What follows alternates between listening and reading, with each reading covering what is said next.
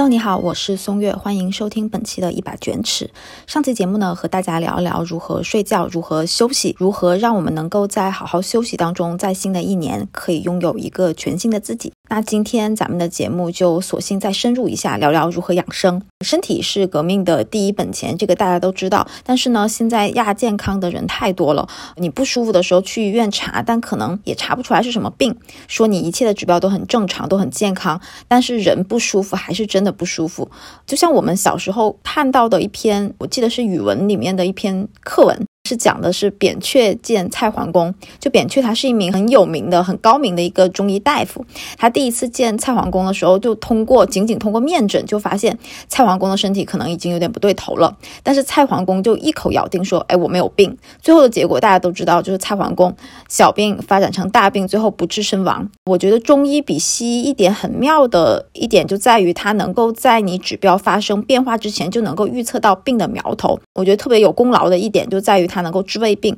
就对于疾病，其实这更正确的姿势，我们应该是要预防大于治疗的。嗯，前两天很有意思，我看到了那个多抓鱼他发布的一个二零二三年的鲜鱼榜。多抓鱼它是个二手书的一个交易的平台，在那个人生课题那个分类里面的那个书目里有明显增长的有几类书，第一个是健康，第二个是养生，第三个就是灵修，就真实很诠释了最近大家关注的一些趋势，就是佛系、躺平、养生。随着年纪越来越大，我觉得我和很多人都知道，生命当中什么才是最重要的，那就是健康，而且一定要是自己感觉很舒适，感觉很好，你这一天才会过得非常的愉快，你才能够呃有精神、有气力去做事情。我前两天是读了一本还挺温暖的书，叫《阅读蒙恬是为了更好的生活》，里面有一句话呢，我觉得特别的受触动，它像一束光一样就打在了我的头顶上。他这么说的：人生的意义在于把生活过得。舒服，看到这句话，我觉得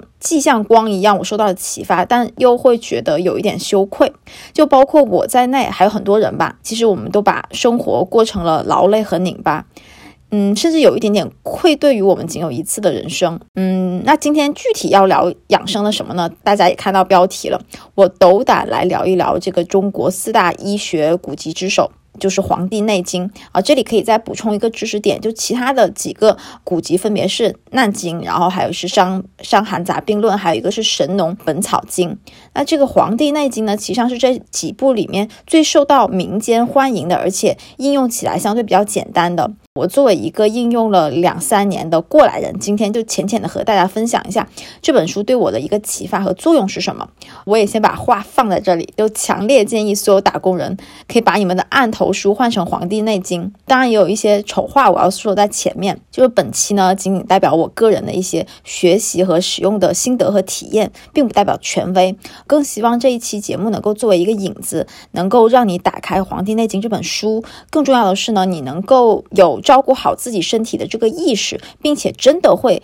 开始好好照顾自己。希望你能够生的快乐，活得滋润，身体好，心态好，一切都好。嗯，其实我们身边还包括互联网上面的人，其实看《黄帝内经》的还挺多的。就为什么我可以来去做这一期的分享呢？其实这个也是我们听友群里面的小伙伴帮我选出来这个话题。就一直有小伙伴在群里说想听我去聊聊日常保健和养生。我之前是做过一个三人的播客嘛，可能是这种多人对谈的这种方式。我相比于其他的主播来说，我的声音是比较洪亮的。我也看到过至少不下十条评论。说，哎，松月相比其他的主播，好像声音很洪亮，一听感觉气血很足。另外，我自己个人是很爱养生的，也比较善于养生，这个应该是很多人都知道的。还有人在我的极客下面留言说，我可能是运营圈里面最会养生的人。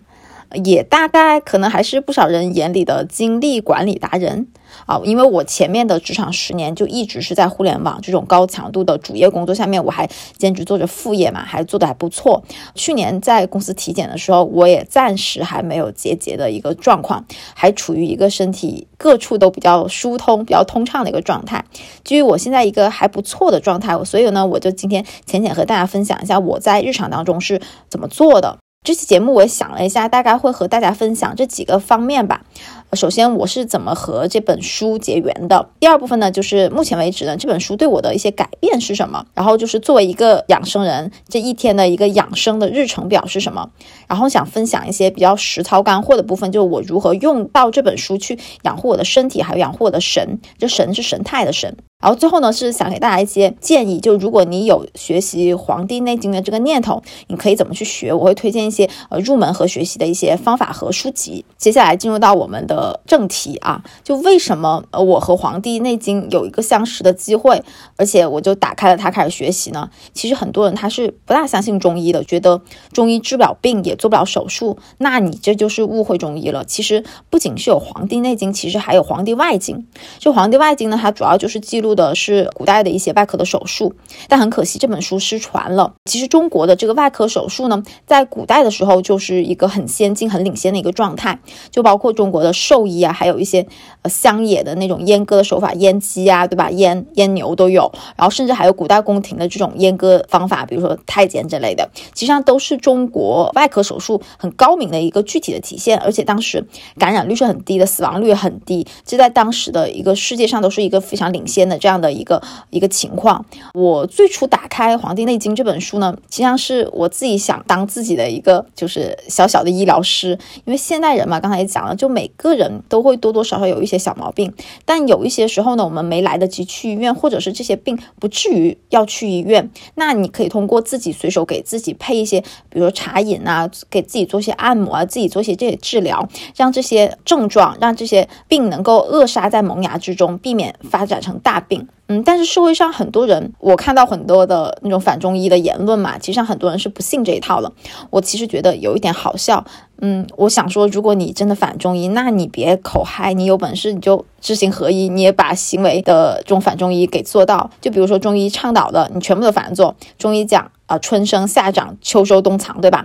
你就可以冬天去游冬泳，对吧？呃，还有中医说精是很宝贵的，精是一个米字旁一个清，就是精气神的精。那你可以去熬夜啊，那你就去漏精。中医里面还讲，就是五谷为养，五果为助。我们要吃谷物为自己的主食，然后果实就水果方面呢，只是作为一个辅助的加餐。那你可以倒过来啊，就三餐你只吃水果蔬菜，然后每天只吃一点点五谷杂粮，对吧？其实你完全做不到，特别是作为一个中国人，那你其实上就不是在反中医，你可能是听到了一两个片段，你觉得不大符合自己的认知，就觉得中医不好，那这就对中医我觉得是有点不公平了。任何学说，其实你单独的扯偏，你单独的去断章取义的去理解去看，其实上都是一种偏见。好，说完了我和这本书的一个结识，一个渊源。那目前这个我看完之后，《黄帝内经》对我的个人的改变是什么？我觉得可以分为三个层次。第一层呢，就是身体层；第二层呢是。精神层面，第三层呢是更高一些的。我似乎找到了自己的一种节奏感啊。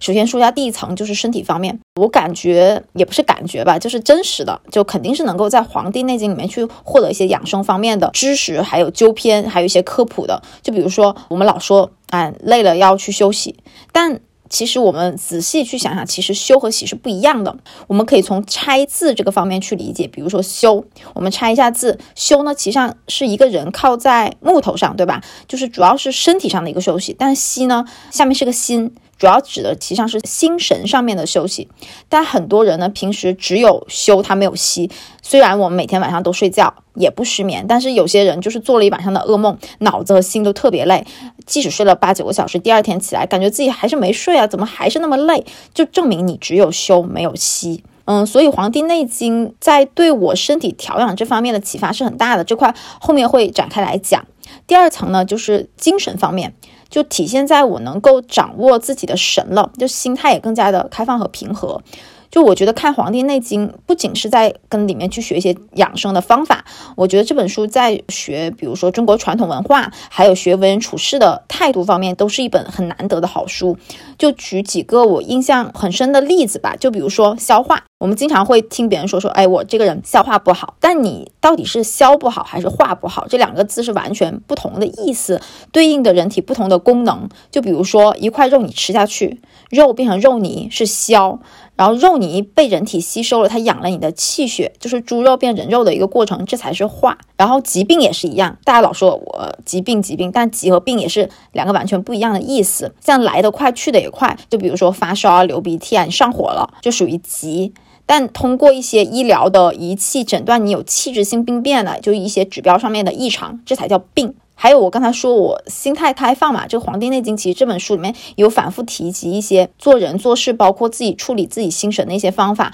我觉得都是对我很有启发的。就比如说我小时候经常听到两个词。大家应该听过，第一个是急中生智，第二个是静能生慧。智和慧也是不一样的，就前者是急中生智嘛，就是你可能很着急、很上火、很需要你很快做反应的时候，你迸发出来的一种灵感。静能生慧呢，它是在你极度的安静、你无欲无求的状态状况下，你去迸发的一种东西，两者是不一样的。智呢，更像是小聪明；慧就感觉有一点点通神了，它更高级，而且更长久。你可能也有这样的经历啊，就你自己完全静下来了。完全进入到一种心流的状态，你其实脑子会更清醒，你就能够感觉到周围的声音慢慢慢慢小了，周围的一切好像都静止了。一些平时在你很慌里慌张没有想明白的一些问题，突然就豁然开朗。就好像事情上面的一层雾都被风吹散掉了，这种感觉就很神奇。所以呢，掌握好自己的神，能够更加控制好自己神，是我看《黄帝内经》的第二层的变化。就心态上也会变得更从容，而且相对也看得开，就不会那么轻易的受到外界或者是别人评论的影响，而且晚上睡的是更好了。第三层刚才讲的是找到了自己的节奏感，我觉得不仅仅是找到了自己的节奏感吧，也懂得了一些大自然它自己也是有节奏的，它是。就在我们自己有个节奏，人体有个节奏，自然是有个节奏，所以我们应该是处于在两个节奏当中，就如何踏准这两个节奏，其实上能够帮助我们去更有智慧的生活。你会活得越来越轻松，也会越来越舒展。嗯，大家都知道，我们做事情要讲究一个节奏感，而且要讲究一个要踩着势能走，这样你做事的这种成功率可能性才会更高。我也是看了《黄帝内经》才知道，我们想要好好活着，也是要踏准这种节奏感。我们人体是一个小宇宙，有自己的这种节奏感。四季流转，这种阴晴圆缺，这种日出日落，这种大自然的现象，它也是有它的这种节奏感的。如果你能够踩上你自己这种小宇宙的节奏感，也能跟上大自然的这种步伐，你就是踩准了两种节奏感。你就是在借势，你就是在借力打力，当然你会活得更轻松，你甚至能够在后期去感受一种天人合一、人神合一的这种感觉。我觉得这就是所谓的顺应人时、顺应天时的一种感觉。嗯，我看到很多人呐。大家都知道啊，我们要养生，我们要对自己好，但是不知道自然有这种规律。就比如说冬天对应的养生的要义，重点其实上在于藏。但是呢，我看到很多人，他们还是大早上、大晚上的出去跑步，大汗淋漓，在一个需要收敛的季节去大量损耗自己宝贵的这种精液。这种锻炼呢，不仅不是在健身，反而还是在毁身。所以在神这方面的这种提升呢，还有节奏感方面，我觉得我还体现在。我最近的一个观察是，我能够感觉到我更强的这种觉察力。其实现代人，我觉得在觉察力方面是有些退化的，嗯，是没有知觉的。更深入的来说，是有知无觉吧。就是很多人他其实很知道很多道理，也懂得很多知识，但是没有觉察，就甚至是自己身体早已经发生了一些不大好的信号，也没有感觉。当难受到不行了，才去医院去做检查，这时候已经病得很重了。呃，我接触完《黄帝内经》，我自己的一个感受是，我自己对自身、对冷热温凉，包括对时间的感知，都有了一个更强的体感。就有时候不用看表，我都能够知道现在大概是什么时间点。我身边也有很多也在看《黄帝内经》的人，就我这个年纪的，大家都会在寻求一些养生的方法。他们的起点其实都跟我很像，都是因为自己身体不太好，想帮帮自己。但是我也通过我和一些老师，就是一些年纪比较大的，可能七八十岁的这种老师去交流，我发现这些人他们从年轻的时候接触《黄帝内经》的起点跟我们很像，但这些人呢，现在你看他们到呃七八十岁，身体状况还是比较良好的，就是嗯，我觉得比一些看上去强壮的人，他们可能还要去长寿，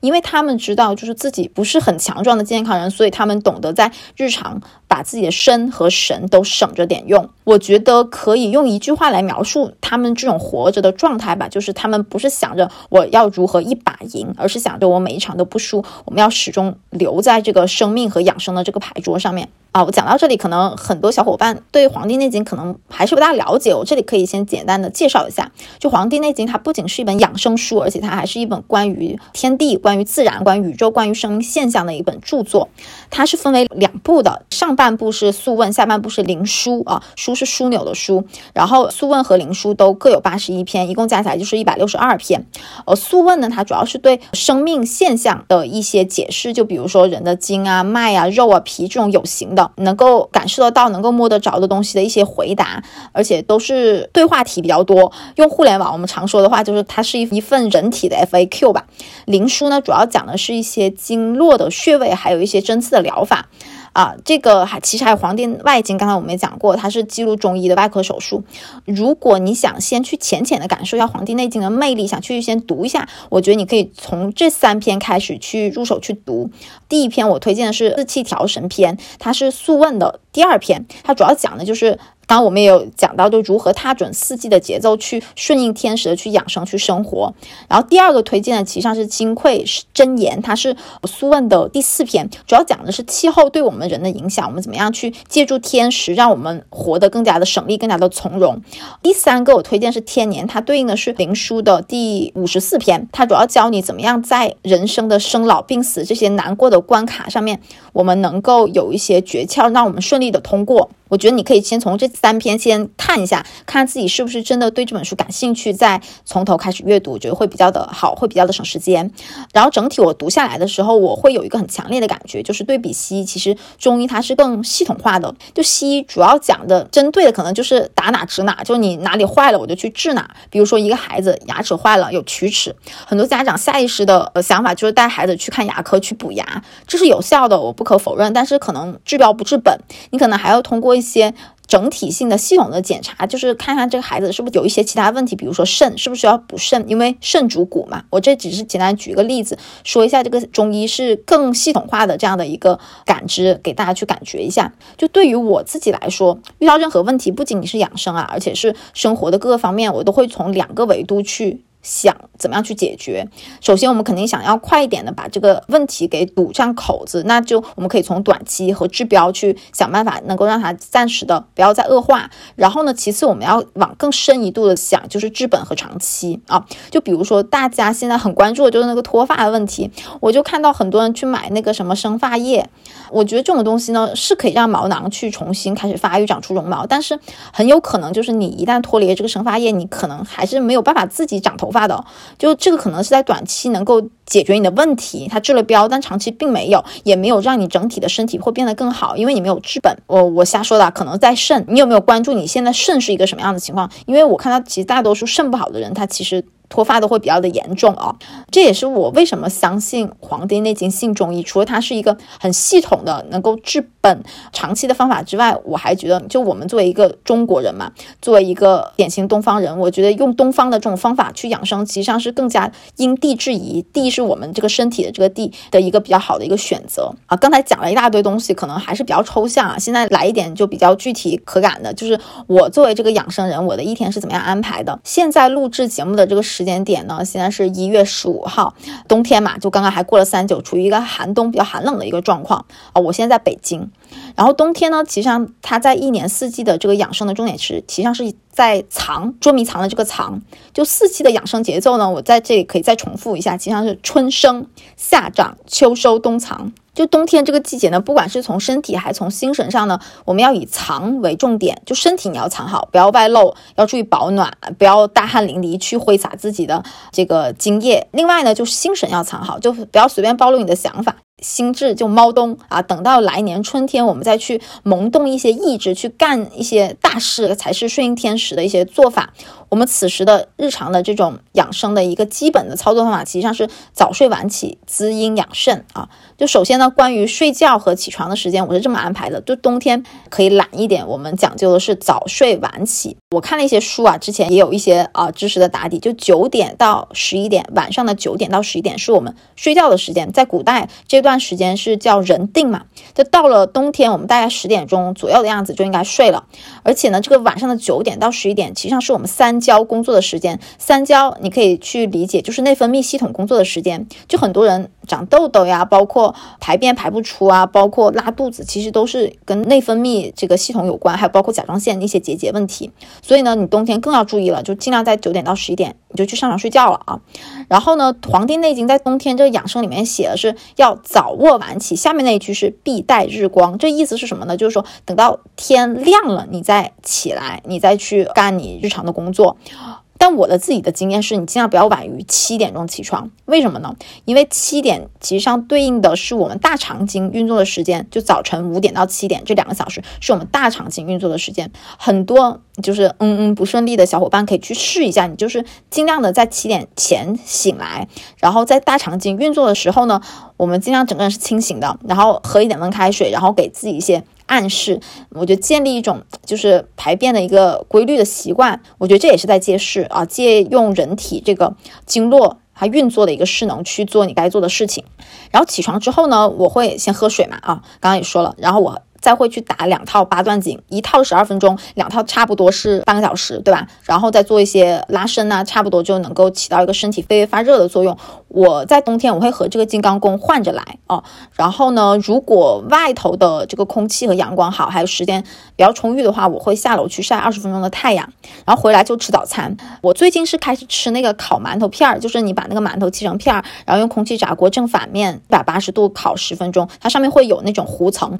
其实那种。微微的糊层，它是可以去养脾胃的。刚才也说了，冬天的我们的重点是在养肾嘛。我还会搭配一个五黑粉，是我是在随便在淘宝上买的，就无糖的，大家也可以去买。当然，你如果是有精力的话，你自己打其实是更好的。这个是我在冬天经常吃的。另外还有一些，比如说像呃黑米黑豆粥，还有黑豆浆，我都会做一个轮换，就让自己的饮食能够更加的丰富起来。刚刚讲的早餐，然后再讲一下喝什么。就冬天，我主要还是在喝温开水，这是一年四季都是最好的饮料。然后茶呢，会喝一些平性还有温性一点的茶，比如说像红茶和黑茶为主。然后养生的那种茶饮呢，就以黑色的养肾的为主。我自己是配了一个方子，就是桑葚、黄精、黑枸杞和陈皮茶。这里可能有小伙伴问了，各个的那个。占比是多少？其实我没有去拿一个称量什么的，我就是抓一小把，每样都抓一小把，然后放在保温杯里面，差不多二十分钟我就打开喝，喝个呃三次左右，这颜色淡了就就不喝了。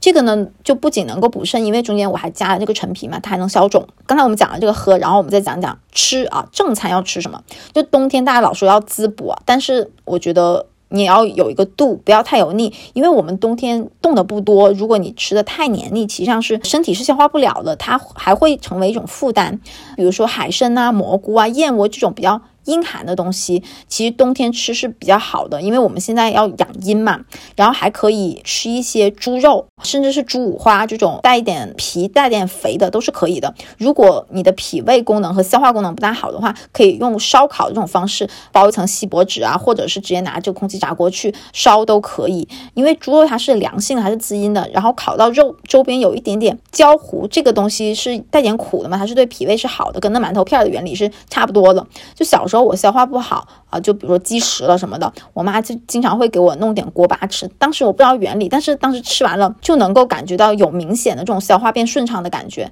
但是我现在看《黄帝内经》，我就知道中间是什么样的道理。然后中午的一点到两点呢，我现在冬天是会睡一个午觉的，这还是要遵从那个冬天要藏这个重点，就保护好自己的精，保护好自己的神。但是这个睡午觉时间我不会超过四十分钟，因为会影响到晚上的睡眠。然后睡觉起来呢，我通常会吃一把。坚果就核桃呀、巴旦木呀、杏仁啊，什么都可以。然后坚果也是补肾的，这种硬的果实类的，这就是最好的下午茶。我觉得比你吃什么蛋糕和奶茶好太多了，对吧？然后晚上的六点半到七点半，我一般会做运动，这个时间点不能再晚了，因为如果再晚的话，就离睡觉太近了，其实上你的呃整个的状态是不大适合睡眠的啊。在晚上这个时间呢，我还是选择去做一些舒缓一点的运动。就冬天运动，我们尽量在屋子里面，因为冬天无论是大早上还是晚上，其实外面都比较阴冷，而且容易会那种邪气阴风，容易侵入到体内就不好了。就比如说我现在会采取的一些运动，在家做或者是在健身房做，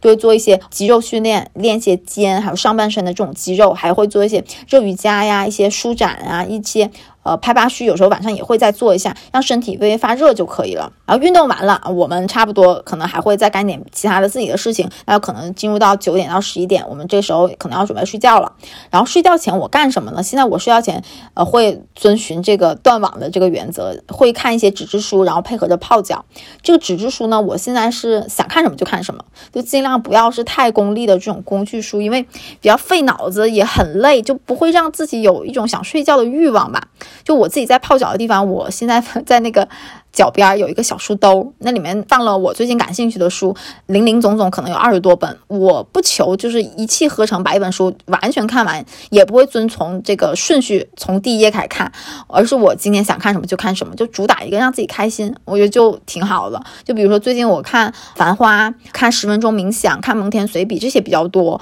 然后看的时间也很自由。就比如说你今天状态。我好一点，我就可能看久一点，看二十分钟啊。如果我累的话，我可能就看五到十分钟，可能就干点别的啊。甚至我可能今天完全不在状态，我看都不想看，那我就坐在那儿，我就泡脚，我就专心的发呆，就很舒服很爽。这也会非常有助于你接下来的睡眠。就上期节目其实得到了比较多小伙伴的一些好评吧，讲休息、讲睡觉那一期，然后亲友群里面有人问，哎，到底几点睡觉就算熬夜啊？其实看完《黄帝内经》，你就会明白，聪明的人、智慧的人，他是会根据节气来养生了。所以哪个点算熬夜？具体情况具体分析，就比如说你现在处于冬天，那我们就要坚持这种早睡晚起，那超过十一点你肯定算熬夜了，对吧？所以呢，你要遵从这个节气来走，就是一种顺势而为。过气这个词大家都听过啊，就是经常说，哎，某某明星过气了。但最早出现这个词，实际上是在中医里面，意思就是说，你过了这个节气，你再去养生，你再怎么做一些努力，其实都很难去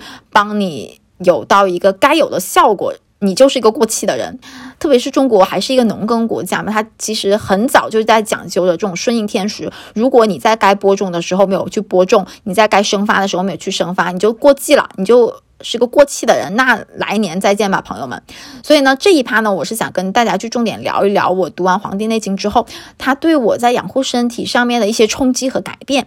啊，首先呢，就一提起养生，大家都会想到啊，我要去进补。但对于不同的体质、不同的季节，养生的重点其实上是不一样的。就如果你是很湿的这种体质，比如说寒湿啊、湿热痰湿，它都属于这种。就尽管外部表现我们都是很湿，都是很虚，但如果你这时候还要去进补，你的身体其实上是负担会更重的。把身体比作一条马路的话，你现在身体是比较淤堵的，你需要把这条马路先去做做清理、做清扫，让整个身体、让整个的气血、整个的脉络变成了疏通的一个状态，你再去进补才会起到比较好的一个效果。否则呢，这时候进补就是你往这个本来很拥挤的马路上面又塞了一辆大卡车，就更淤堵了。你不仅越补感觉没什么效果，反而感觉整个人会更黏腻、更加沉重。刚才也说，就四季的这种养生的重点是不一样的。春天我们要生、夏长、秋。收冬藏，这个展开就很多很多了。然后，如果大家感兴趣的话，可以去看书。呃，我可以举一个，呃，举两个吧。我近几年我一直在坚持的一个节气茶饮的习惯。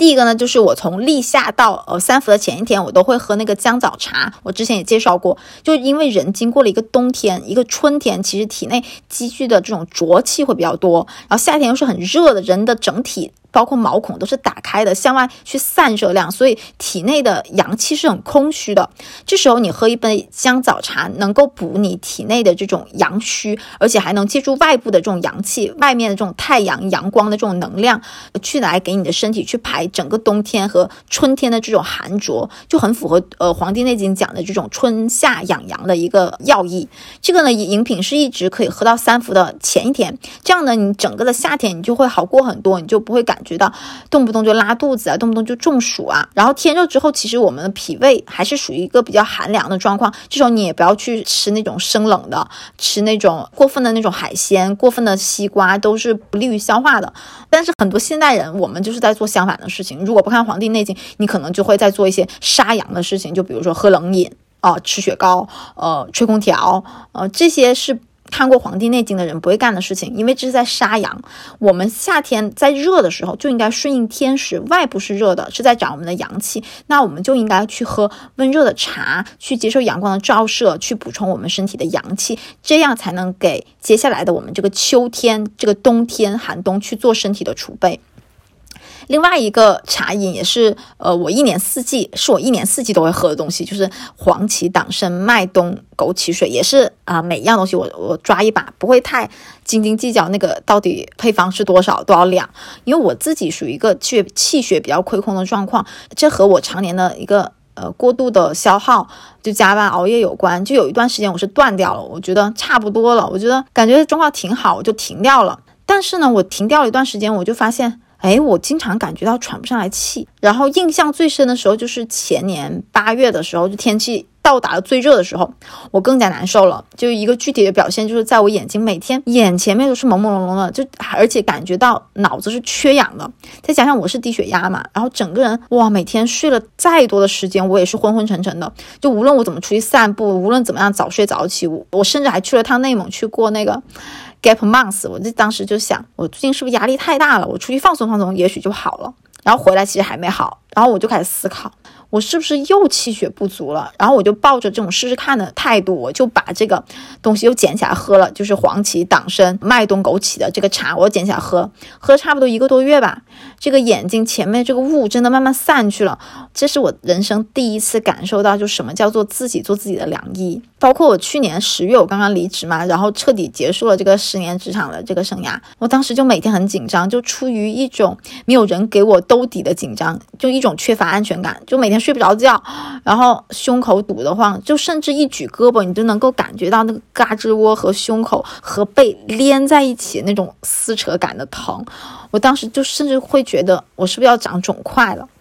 然后当时我就看了一本书，是很早之前那个出版社给我寄的一本书，叫《真元一》，里面提到了锻炼啊这一章。然后我看完大受触动，就是锻炼，很多人提到锻炼就会想到跑步啊、跳绳，呃或者去呃健身房去举铁，但那其实上是练体，它不是健身。大多数他是在做垂直运动，比如说跑步、跳绳，一个是横向的垂直运动，一个是纵向的垂直运动。虽然你练习了肌肉，但是你身体里面气和血却没有练习到。很多人他虽然你看他啊满身腱子肉，但是身体实际上还是很弱的，动不动就感冒啊、发烧、生病。然后其实上这个肌肉啊，就甚至我觉得有些人都练成死肉。你感觉就是给别人看的，其实你自己舒不舒服，你自己状态好不好，实际上只有自己才能知道。我觉得真正健康的人，这种肉质啊，它是放松下来。你的肉像婴儿一样那样的柔软，但是你用起力起来，实际上那个肌肉会像石头那么硬，打出去像鞭子一样抽人那么疼。就你的整个状况，你的肉质是有松有紧、有张有弛，我觉得这才是一个好的状况。他那本书里面提到了还有一个挺颠覆我认知的一个。东西就是更适合东方人、中国人的运动，应该是螺旋式的运动。什么叫螺旋式的运动？就比如说八段锦，比如说太极，比如说站桩，这种螺旋式的运动，它是能够忽高忽低，然后其实它不是垂直运动那么呆板，它能够练习到你的气，练习到你的血，练习到你的脉，啊，进而练习到你的五脏六腑。好的运动方式，其实上并不是需要你满头大汗去计算自己消耗多少卡路里。我觉得只要是身上微微发热就好，而且你锻炼完，并不是要像狗狗那样吐舌头、大喘气才证明你锻炼到位了，而是一种神清气爽、内分泌太爆表的那种感觉，我觉得就足够了。对于我自己来说啊，我觉得运动来对我来说不是减肥，也不是消耗卡路里，而是保健，是让我能够身体素质越来越好的一个抓手一个工具。刚才我们讲了这个睡觉和锻炼啊，中国人嘛，民以食为天。下面再讲讲吃的。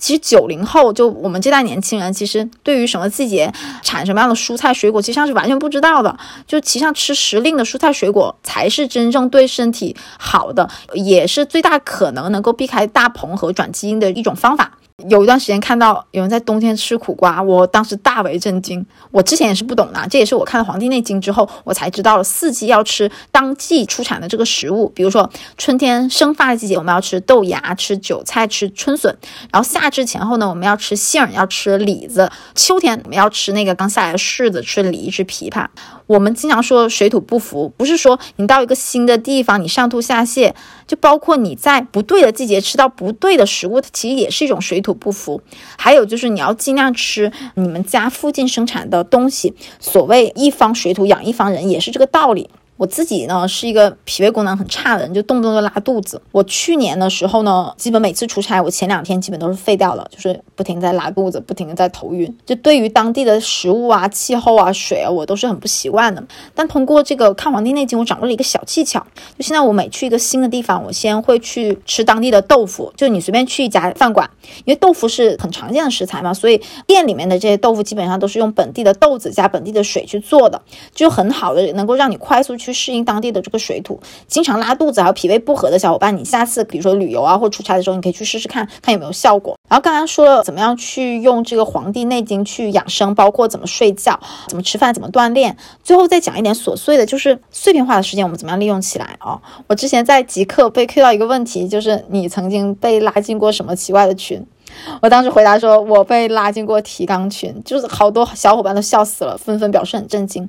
这个群呢，到后来我是成为了管理员，就里面有大量的就互联网大厂的员工，什么产品经理啊、运营啊、技术开发都在里面，他们都是啊，就是苦不堪言，就是痔疮啊、便秘的这些长期的受折磨的小伙伴。就我作为管理员，我是在里面放了一个机器人，半个小时呢就会提醒大家啊提纲，就这样。然后听友里面呢，其实。大多数还是上班的小伙伴比较多嘛，就以前我自己上班，通勤时间非常长。其实我在通勤时候呢，也会把这些养生的小技巧就给充分的利用起来。比如说，在等地铁的时候，我可以去捏自己的指关节，指关节的有几个穴位呢，是对应的眼睛的这个穴位，对眼睛好。然后还有，就前两年我们做核酸嘛，做核酸时间特别长，我通常做完一次核酸，我八虚都拍完了。然后还有开会的时候，开会也很多嘛，我手也没地方放，我经常会去捏耳朵，因为耳朵上面是很多穴位去对应到是补肾的。这些呢，大家可以去看那个穴位图，可以去找到哪个穴位、哪个地点对应到你该想去滋养它的地方。所以我觉得养生啊，它就是点滴。你有事儿没事儿，你就勤做着点它，就让点滴发生改变。我觉得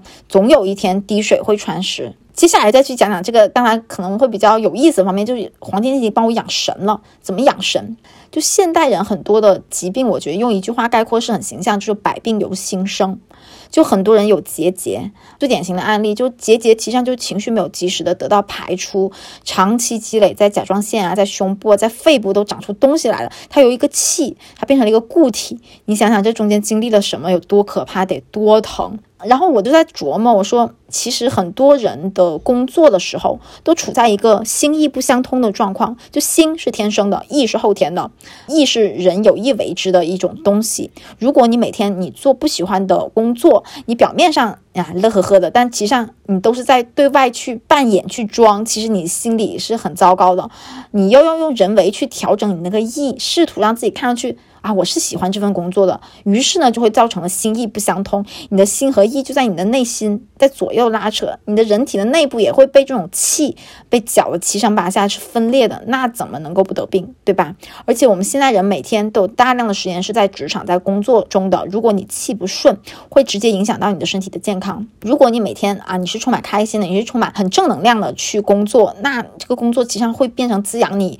心田的一个。我觉得一个泉水吧，但如果你不喜欢你的工作，你每天睁开眼睛都不想去上班，那这个工作我觉得其实上会把你日益的变得干涸，让你整个人变得非常的疲累。你每天上班去拿到的工资，我觉得对抵你后面的医疗费，甚至你每天可能都不是在赚钱，你是在去赔钱。所以我觉得我们做一个有选择的成年人，我们尽量在一开始的时候去找一份自己真的喜欢的工作是非常重要的。不仅工作内容你要是喜欢的，而且环境啊、呃公司啊、同事啊、领导啊，就。最好是和你气味相同的，就每天十几个小时，你都在和这帮人去打交道。我们作为成年人，能够在有选择的地方去进行一些选择，对自己好一点，我觉得是很有必要的。说到这里，可能你会说了啊，现在找工作不好找啊，人家能留你就不错了，我没有资格去挑选别人，那这就是另外一个话题了。如果你足够优秀，我觉得你在任何时候，你在任何的时间，你在任何的地点，你都是有选择的权利的，而不是眼巴巴的等着别人去挑选你啊。这个就不扯远了，和我们今天的话题有一点偏。就所以呢，人活着一定要贵生，贵就是珍贵的贵，生就是生命的生。我们要珍贵我们的生命，我们要珍惜，我们要重视我们的生命。你要懂得把自己富养起来。我之前听到过一句话，就是来描述现代人很多用自己的身体，用一些过度的操劳去争取一些过了十几年、二十几年，你可能看起来就觉得完全不重要的东西。他这么说的，就是你要是拿自己的宝贵的生命去博取一些身外之物的话，等于是拿宝贵的珍珠去打鸟。哦，我觉得这句话实在是太深刻，大家可以去记下来。你的生命、你的健康就是宝贵的珍珠，如果你去拿来博一些几十年后不值得一提的东西，就是在去打鸟。刚才说到了由于精神状态造成的一些疾病，我再说一下我最近的一个例子，其实还是挺好的一个证明。就前段时间我被一个我觉得啊平时关系还挺好的一个朋友，公然在群里面被 Q，然后说了我一些比较难听的话吧。当时我真的能够体会到什么叫心碎成玻璃渣的感觉。我就能够感觉到那件事情过后呢，我整个人在那天做事情都不在状态。我那天就放慢了节奏，然后静静的做事，然后我就自己问自己到底是怎么了，一步步追问下去，直到最后有一个朋友跟我说，他说那个说重话的朋友，其实上这两天家里是出了一些事情的，情绪不好，你可能变成了他发泄的一个靶子。我当时听完这句话，我就释然了。所以很多时候呢，并不是咱们自己的问题，可能是对方不在状态，你恰好可能变成了他情绪发泄的靶子。但是呢，如果你没有去深究，你记在了心里，你记仇了，你往心里去了，这个世界上又莫名其妙多了一个受害者。所以呢，我现在有不良的情绪，我的通常的做法，我也可以跟大家去分享一下，就是你想象自己是个站台，然后所有的想法和情绪都是一辆一辆飞驰过我这个站台的列车。我不评判，我知道他们开过来，他们会开走的。我现在之所以还被这个情绪困住，可能是这些情绪他们需要在我这个站台停留一段时间。有坏情绪是非常非常正常的，但是我们首先要去学会接受它，然后静静的等它开走就好了。就包括失眠，你也可以试试看。其实失眠是因为我们脑子里会出现很多的想法和念头，你也把自己想象成一个站台，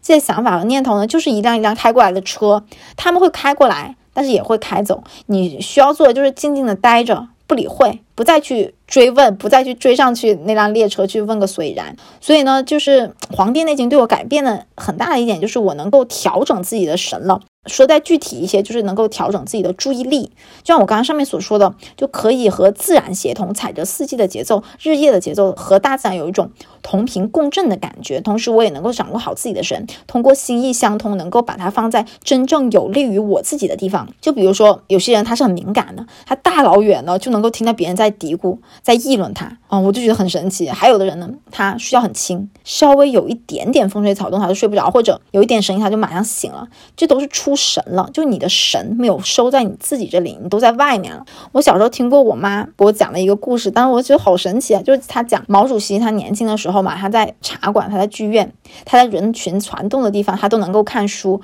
而且完全不会受到任何的打扰。哇，这就是牛人的牛之处。我看《黄帝内经》，我觉得毛主席他是能够自主的去调自己的神的，不被外界所干扰的。好，听到这里的朋友呢，我相信你已经对《黄帝内经》去产生了一点点兴趣，可能也会想开始学习，想做自己的良医啊。我大概是在第一期节目吧，给普通人的精力管理指南那里面，我浅浅的提到了《黄帝内经》，也提到一些养生的方法，也提到了我在打这个八段锦。然后听友群里面的小伙伴就问我有没有效。其实我觉得中医还有一些良好的习惯是需要长期一以贯之的，不是说你做了几次就有效。就像敷面膜一样，如果你敷了一片面膜立刻变白，这肯定里面加一些铅啊、汞啊，我觉得也挺吓人的。所以呢，我觉得重要的事情还是是。每天日拱一卒，感受这个时间拉长给你带来的这种复利的好效果。就像很多人的身体，它不是一下子就垮的，而是日积月累。看似压死骆驼是最后一根稻草，其实中间早有征兆，它早有变量在发生，身体早就在默默的积累一些不好的因素，超过那个阈值，它就爆发了。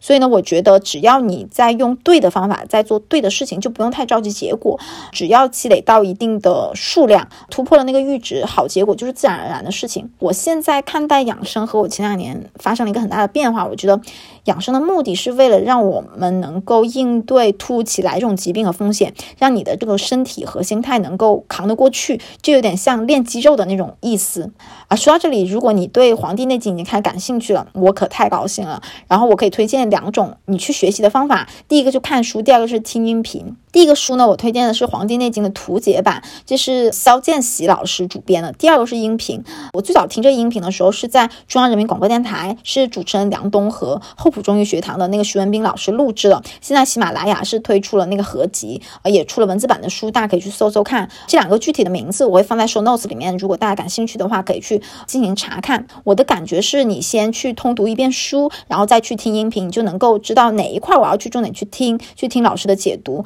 啊。先自己思考一遍，再去带着问题去听，我觉得效果可能会更好。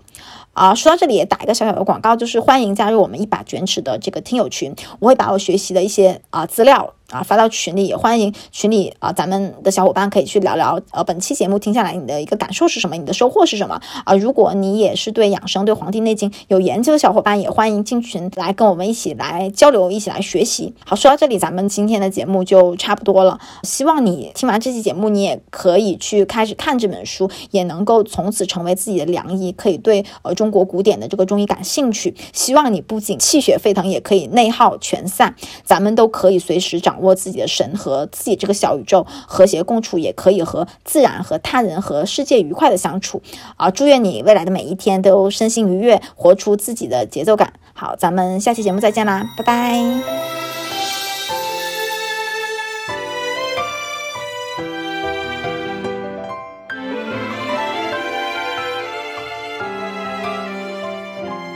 看住时间，别让它。在流浪，从前我太适应悲伤，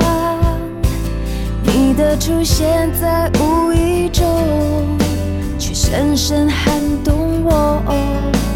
一起走着，没说什么，心是满足的。